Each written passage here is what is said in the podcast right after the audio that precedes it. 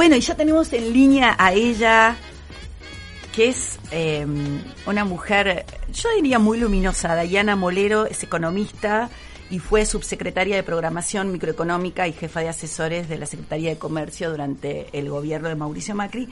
Y escribió la semana pasada en la revista Seúl, revista que ya recomendamos en varias oportunidades, un artículo que se llama Igual no te van a querer y que propone desafíos psicológicos y emocionales para los eventuales funcionarios del próximo gobierno. Dayana, buenos días. Acá te saludamos con Juan Curuchet en del otro lado del mostrador. Hola Juan, hola Paula, ¿me escuchan? Sí, perfectamente. Buenos días. Bueno, Dayana, queremos, eh, nos gustó mucho tu artículo a nosotros, pero queremos que les cuentes a nuestros oyentes eh, qué intentabas al escribirlo y, bueno, cuáles fueron tus motivaciones y, bueno, cuáles fueron las... ¿Cuál es tu tesis? El, eje de él. Bueno, eh, te, cuento, como la motivación principal fue un día el, cuando pasó lo de las tomas de los colegios de Capital Federal. Eso dije, che, no puede ser, o sea, hace, eh, digamos, un año que los únicos que reclamaban por la educación pública, cuando está, por la educación, ni siquiera la pública, o sea, por la educación en general, eh, estaban todos callados y los únicos que hablaban eran asociaciones de padres, este, eh, bueno, el gobierno de la ciudad tuvo que ir directamente a la corte para, para sacar, digamos, la, la, lo que, lo que impedía, digamos, que los chicos volvieran a clases. Entonces digo, y de repente los, eh, hay una toma de colegios y se acusa al gobierno de la ciudad porque por las viandas y me parecía tan ridículo y sin embargo estaba sucediendo esa discusión en, la tele, en, los, en las redes sociales, ¿no? que se acusaban de, em, eh, bueno, de, de, ir en contra de la educación al gobierno de la ciudad, etcétera. Y me parecía como digo, es muy muy loco que esté pasando. Si había como cierto consenso de que durante años no le, se callaron la boca de la educación y ahora de repente enarbolan esa bandera. Y como vi que se dio eh, eh, el debate y de repente se corrió el eje eh, hacia, digamos, hacia realmente las viandas y la infraestructura y demás, dije, esto va a volver a pasar. O sea, en un próximo gobierno va a volver a pasar y, tenemos que estar fuertes, ¿no? Como me pareció que, digo, no podemos bancar, no, no digo bancarnos, ¿no? Pero digo, no podemos eh, caer en estas psicopateadas que después te hacen muy difícil el día a día en el gobierno, ¿no? O sea, porque vos todos los días tenés que tomar decisiones que probablemente a unos no les gusten, entonces, eh, tenés que tener como primero una unión eh, de los equipos internos que te, que te ayude, digamos, a poder, eh, no lo quiero poner en términos de batallas porque si no parece como una cosa medio bélica, eh, pero tenés que, dar discusiones que pueden ser conflictivas, entonces tenés que estar como sólido internamente. Y por otro lado tenés que estar eh, preparado emocionalmente para que haya gente que no le guste lo que vos vas a hacer, o sea, desde amigos, desde familiares y, bueno, o gente que vos tenés como mucha relación en tu vida cotidiana, en, como yo decía, ¿no? En espacios de ocio, en el colegio, amigos, eh, compañeros de la facultad, etcétera, que por ahí no comparten tu visión y, vos, o sea, querés, querés agradarles a ellos, ¿viste? Entonces que no, que no estén por ahí eh, en línea con vos te, te hace mal, ¿no? internamente. Entonces digo, bueno, ¿cómo nos preparamos ante eso? Y, y hacer y tomar las decisiones difíciles que haya que tomar eh, en pos de, de, algo que vos sabés que va a ser mejor, ¿no? Digo, eh, eso era un poco la idea. Vos pones el acento en una dimensión que normalmente no, no se habla mucho, ¿no? Que es la, la solidez o la fragilidad psicoemocional del funcionario. Este, porque cuando uno sigue la noticia por televisión parece que son todo a prueba de bala, pero a veces cuando, un funcionario está en el ojo del huracán, eh, bueno, la pasa muy mal. De hecho, de hecho es común que, un ministro de Economía termine internado. Es común. Y entonces, creo que lo que estás planteando, que es evidentemente es, es, es, muy relevante en un cambio de gobierno, si bien un nuevo elenco junto por el cambio, pero en algún punto es válido para cualquier dimensión, digamos, cualquier gobierno en cualquier lugar del mundo. Es eh, la convicción de, que vas con un propósito y que tenés que hacer lo que tenés que hacer. Obviamente no, no puedes ignorar la opinión pública, pero que hay una dimensión que no pueden correrte si, si querés tener una agenda y crees que eso es lo que le conviene al país, ¿no?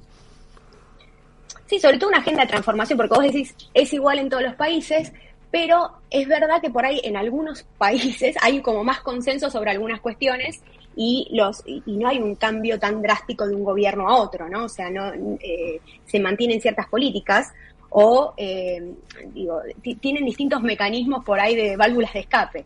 Acá, eh, digo, habían pasado 12 años de un gobierno que estuvo en, el Estado y, no digo que se apropió del Estado, pero en buena medida muchos de los empleados y que, eran parte, digamos, de la planta estatal con la que vos tenés que ejecutar las medidas, eh, no, no respondían a, vos, porque muchos eran militantes.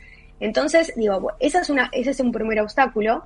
Y después que eh, tenés que hacer medidas que en muchos casos son antipáticas. Siempre hay un interés que, que podés estar tocando que está un poco en línea con ayer hubo una nota también de Eduardo de Villellati que hablaba de los privilegios, ¿no? O sea, la Argentina es una Argentina que tiene muchos privilegios en todos lados. O sea, incluso, digamos, todos nosotros también vivimos de algunos privilegios que, eh, cuando, cuando alguien los toca es muy, es muy este, eh, natural, digamos, eh, hablar en contra de eso, ¿no? O sea, o que no te guste, o que...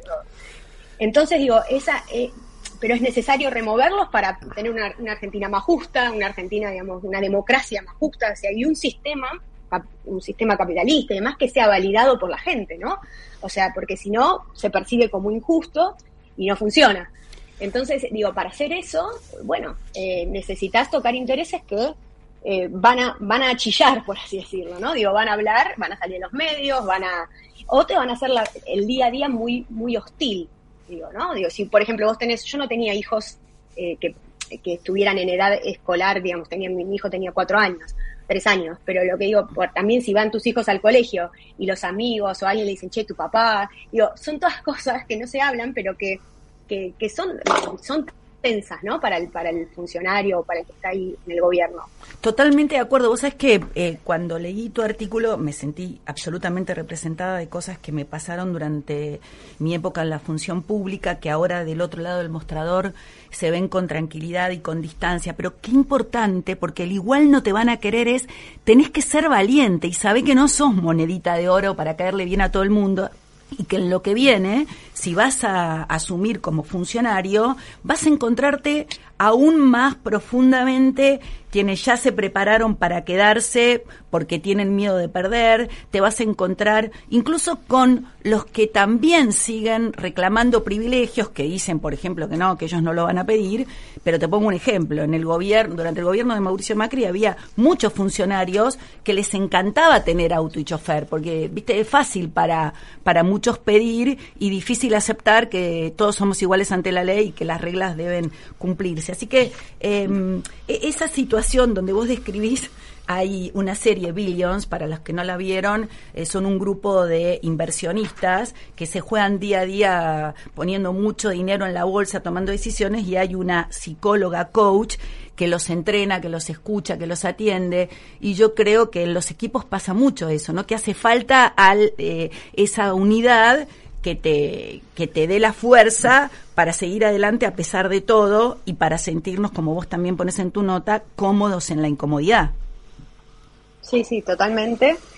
Eh, y creo que, digamos, la nota en parte, eh, no sé, yo tuve bastante, viste, mensajitos y, y, creo que tiene que ver con esto, ¿no? Con que tocó una fibra bastante sensible y que muchos se sintieron identificados desde los funcionarios hasta los los de afuera, ¿no? Tipo, digamos, mi, mi, mamá me dice, sí, la verdad que tenés razón. O sea, como que en el fondo nosotros a veces es como que, por, o sea, me, me, adoran mi papá, porque en la nota, perdón, hago una referencia que incluso los propios, su familia, a veces te hace reclamo, ¿no? Digamos, mi papá en su momento me decía, no, dijeron que iban a bajar ganancias y no la bajaron y qué sé yo, y, y toda para los piqueteros, viste que estaba también esa, esa discusión de los planes, no planes, de y, digo, incluso la gente que te quiere, que quiere lo mejor para vos. Y además se pone muy exigente y te, y te demanda cosas, entonces vos tenés a los propios, a los, de, a los de afuera, a los que realmente, digamos, están haciendo a las piedras, o sea, a los que no tienen ninguna buena intención ahí. Eh, entonces, esa, toda esa presión eh, la gente, o sea, los funcionarios, incluso los que estaban afuera, se la percibieron también en la nota, ¿no? Mi papá me dijo, sí, tenés razón, tal vez a veces uno pide demasiado y no tenés tanto tiempo o sea, digo, fueron tres años y medio. Yo digo tres años y medio porque una vez que pasadas las pasos ya no, era, no era tu gobierno, no, Era, era otra cosa. Era, eh, como decía la Cunza, era manejar un avión, digamos, aterrizar el avión sin que con todos los pasajeros vivos. Era eso. Bueno, si, alguien se suma, si alguien se suma ahora, estamos hablando con Dayana Molero, que fue subsecretaria de Programación Microeconómica, pero no le estamos preguntando sobre la economía, sino sobre la dimensión psicológica de ser funcionario, sobre todo cuando las cosas no salen tan bien, ¿no? Porque cuando, cuando te felicitan todos es fácil, pero cuando, cuando hay dificultades y Argentina siempre presenta este desafíos, eh, bueno, así que ella escribió un artículo en en la revista Seúl, que se llama Igual no te van a querer, que es lo que estamos comentando. no, y describe también esta especie de malabaristas que somos los funcionarios públicos en un gobierno, en un país como la Argentina, y ella cuenta, que también me, impactó, que estás bañando a tu hijo, porque en el caso de ella tenía un hijo chiquito, y mientras tanto estás, estás como pispeando tu celular y recordando si el hilo que hiciste en Twitter está bien, está mal, es correcto. O sea, la tensión que uno vive realmente es muy grande y hace falta esta estabilidad psicológica y emocional para poder sobrellevarlo.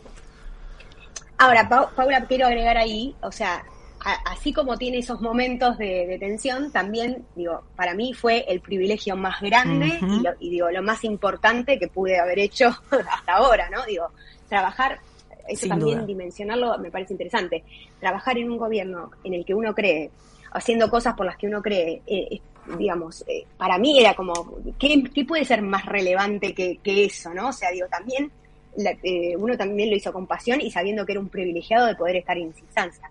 No estoy diciendo, no lo estoy, no, no estoy victimizando, no estoy poniéndonos en un papel de víctima. No, yo creo que mostrás eh, como, como un gran escenario de, de, lo que puede llegar a pasar para los funcionarios que vienen y, que va a ser duro y que va a ser difícil, pero yo opino lo mismo que vos. Tener una herramienta que le cambie la vida a tanta gente para bien es algo increíble, maravilloso.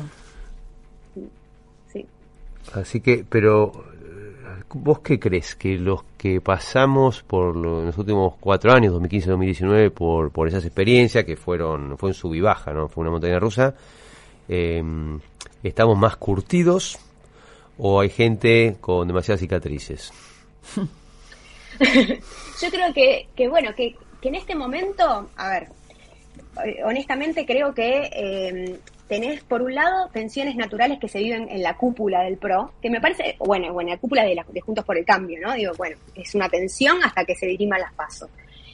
Eso eh, que me parece que es una tensión que si bien tiene existe y tiene que existir porque porque falta todavía el mecanismo que asigne quién va a ser el candidato, es una lástima porque digo, los equipos técnicos, digo, todos tiramos para el mismo lado. Digo, podés tener una diferencia para un lado, para el otro, pero digo, me parece que tampoco uno tiene tanta gente, digo, no tenemos el mismo aparato, por así decirlo. Entonces tenemos que tirar todos para el mismo lado y tenemos que agarrar a los que, a los que tienen la experiencia y hay muchos, como decís vos, que por ahí tienen muchas cicatrices y dicen, no, mira, la verdad que yo no vuelvo tampoco, ¿viste? Porque digo, es que también tuve que resignar algunas cosas, y qué sé yo, dicen, la verdad que no sé si voy a volver. Entonces, me parece que una tarea que tenemos ahora también los que los que pasamos por ahí y, y, la cúpula es bueno juntemos a toda a toda esta gente valiosa que tiene la experiencia juntemos a los que eh, se fueron un poco desencantados y, bueno, y, peleamos ¿no? lo que nos tengamos que pelear eh, arriba de todo,